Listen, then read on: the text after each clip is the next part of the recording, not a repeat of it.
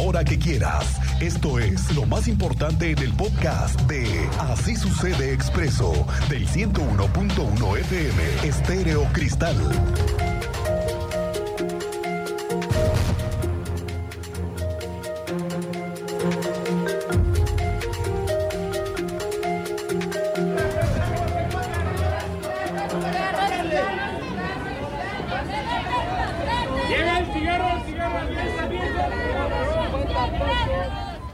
Otra vez nos la hicieron.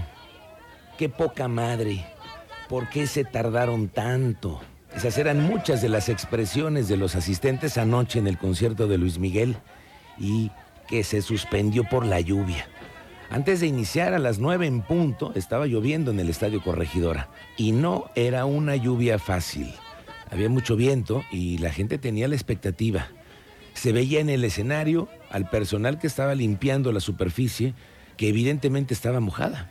Se veía ahí con toallas limpiando. Le digo que el aire estaba pegando duro y como en el estadio se hace como una corriente, pues a todos nos tocó la mojada y de pronto paraba la lluvia. Y todos pensábamos que entonces sí saldría el sol, pero no. A mí me tocó preguntarle al coordinador estatal de protección civil, al señor Javier Amaya, que pasó por donde yo me ubicaba, y me dijo que no suspenderían el concierto. Y siguieron pasando los minutos y la gente empezaba a desesperarse, porque había menos lluvia. No había parado por completo, pero sí había menos lluvia, eso sí. Pasó una hora y media y entonces sí, llegó y se dio el anuncio. Y para salvaguardar la integridad de los fans, se ha decidido reprogramar el show para el día de mañana a las 8 de la noche en este mismo lugar. Agradecemos su comprensión. Por favor, mantengan sus boletos, pues serán válidos para mañana. Pedimos una disculpa por las molestias ocasionadas. El show se llevará a cabo mañana a las 8 de la noche aquí mismo. Buenas noches.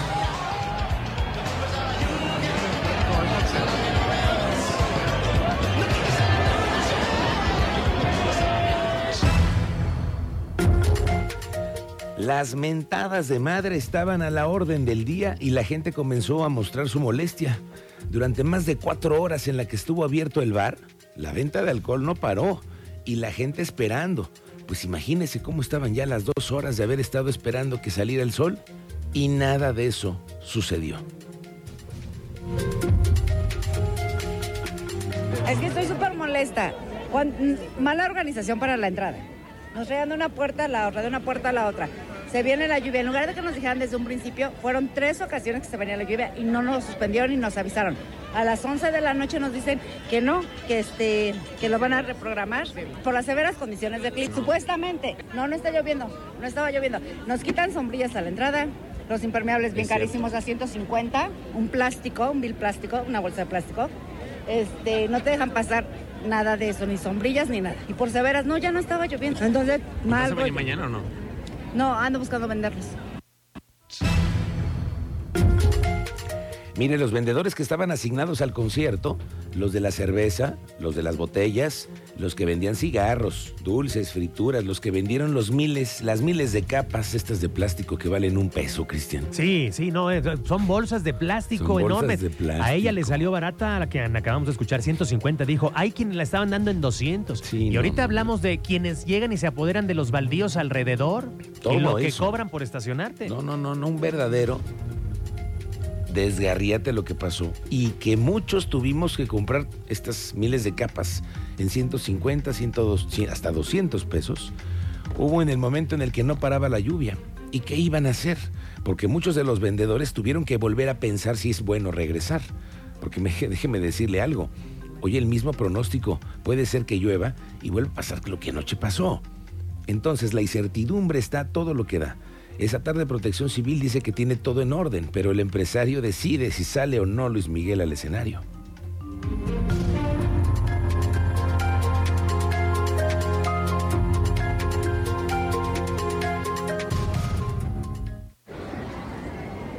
Amigo, o sea, mañana, ¿qué va a pasar? O sea, ¿otra vez? ¿Tú de dónde vienes? ¿De Celaya? ¿De Celaya? ¿A qué hora llegaste aquí? Yo, desde las 8 de la mañana aquí. Nos citaron a las 9 estar aquí. Pues, pues está pronosticado llover. todo- Ahorita me metí al celular. O sea, ¿tú qué harías ahorita? ¿Te vas a quedar ahorita? No, no es que no somos de aquí, somos de Celaya, nos regresamos. ¿Qué otra, vez a? Celaya. ¿Y Sí. mañana regresar a qué hora? Pues otra vez, pues a la hora que ahorita nos vamos a esperar a ver qué nos dicen los del cargados, a qué hora nos quieren. Porque hoy nos, nos, nos, nos quieran aquí a las 9 A las 9 de la mañana tienen que estar otra vez. y tenemos que venirnos con comida y todo aquí para comer aquí porque no hay nada. ¿Pero te va bien o no? Pues más o menos, Ok. O sea, ¿te, te convino o no te convino que el sol cancelara? pues no mucho, patrón. Pero pues ya ma- la- mañana vienen mucho, muchos se desaniman. muchos se- ya Ah, gastaron billetes hoy, otro día. pero ya gastaron billetes ahora. Es que mire, durante más de dos horas fue todo eso, quejas, y escuché varias historias de quienes me contaban que no era la primera vez que les había sucedido algo con el concierto de Luis Miguel en alguna parte de la historia, ¿no? Muchos de ellos están en las mismas, si volver a intentarlo, a pesar del pronóstico que hay, y otra, la reventa de boletos desde anoche, que es todo un mercado negro, hay de todo y por eso hay que tener mucho cuidado. Llevo una hora 47 minutos esperando. ¿Sí o no?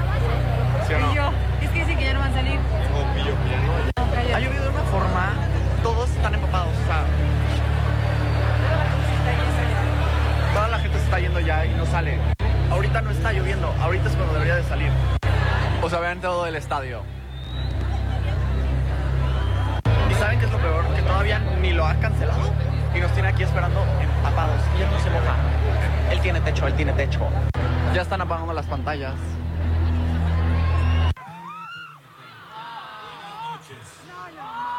Las severas condiciones meteorológicas registradas en por los riesgos eléctricos de los equipos que esto ocasiona, y para salvaguardar a las 8 Programa de la show noche para mañana. en este mismo lugar. No tienes a la gente empapándose. No, no, no, no, las mentadas de madre ayer por todos lados.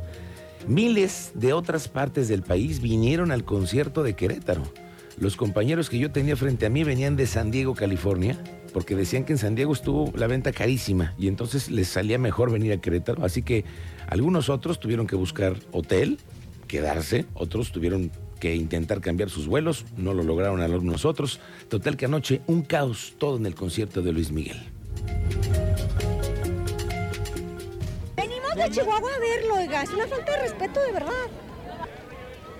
No da coraje, no da coraje que se cancele. Horrible, qué mala onda. ¿De dónde vino? De la Ciudad de México. ¿Y qué va a hacer ahorita ya cancelado? Pues ya, ni modo, ir a enfiestar.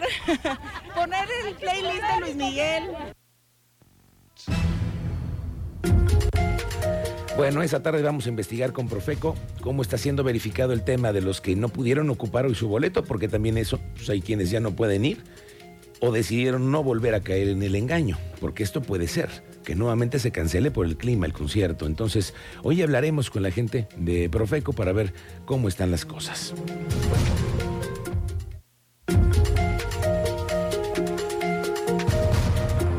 Vamos a los temas del día porque ya comenzó diciembre y como sabemos, diciembre nada más tiene 31 días, ¿eh? no 80, como están pensando en el gobierno. Ya empezaron a hacer pruebas en el famoso carril confinado, que todavía no queda. Está en el proceso del ya merito. Vamos contigo, Andrea Martínez. ¿Cómo te va? Buenas tardes. ¿Qué tal, Miguel Ángel? Muy buenas tardes y también a toda la audiencia. Pues así es, ya arrancaron las pruebas del carril confinado de Paseo 5 de febrero con las nuevas unidades del transporte público Crobús. Así lo informó el director de la Agencia de Movilidad del Estado de Querétaro, Gerardo Cuanalo Santos, quien, bueno, pues nos daba a conocer ya que estas pruebas se llevan a cabo durante la noche con una unidad de la marca Mercedes-Benz para no afectar el tránsito vehicular durante el día. Estuvo bueno que estos trabajos se han llevado a cabo eh, ya en las estaciones de Coahuila y 21 de marzo, donde también bueno se verifica el funcionamiento de las puertas eléctricas y se realizan las calibraciones necesarias. Escuchemos este reporte que nos da al respecto el director de la Agencia de Movilidad del Estado de Querétaro. Ya empezamos, este, son, son este, estaciones que no permiten un desplazamiento muy alto. Eh, lo estamos haciendo en las noches para no estropear tampoco la circulación. Básicamente el tema es eh, poner en prueba eh, las propias este, puertas de las estaciones, todo el funcionamiento de las estaciones, el acoplamiento, pero lo estamos haciendo con la cautela necesaria para garantizar la seguridad pues, de, de- de las operadoras y también de las unidades y de los terceros que circulan, ¿no?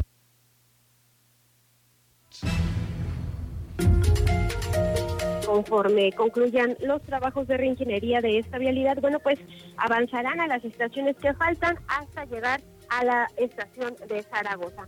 Finalmente, bueno, destacó que la infraestructura de las estaciones en donde se han realizado las pruebas han funcionado, pero reiteró que se debe garantizar la seguridad de los usuarios para cuando ya se determine eh, pues la apertura del carril confinado de Paseo 5 de febrero. Esta fue la información, Miguel Ángel. Gracias, estamos pendientes. Muy buenas tardes, Andrea. Y el vocal ejecutivo de la Comisión Estatal de Aguas, Luis Alberto Vega, informó que este lunes van a firmar un convenio con la Comisión Nacional del Agua con el objetivo acceder a los permisos para lograr la asignación del agua del proyecto del Acueducto 3. Explica que van a estar en Ciudad de México para reunirse con el general, con el director general de la Conagua, Germán Martínez. Tienen esto el próximo lunes, donde van a intentar hacer la suscripción de un convenio que les permita ya tener acceso a los permisos del agua. A firmar el convenio con Conagua a las 11 de la mañana. Tengo reunión en Conagua con el director general de Conagua, Germán Martínez, y voy a firmar ya el convenio para poder este, que podamos tener acceso a los permisos. Entonces vamos avanzando. El lunes es un día importante.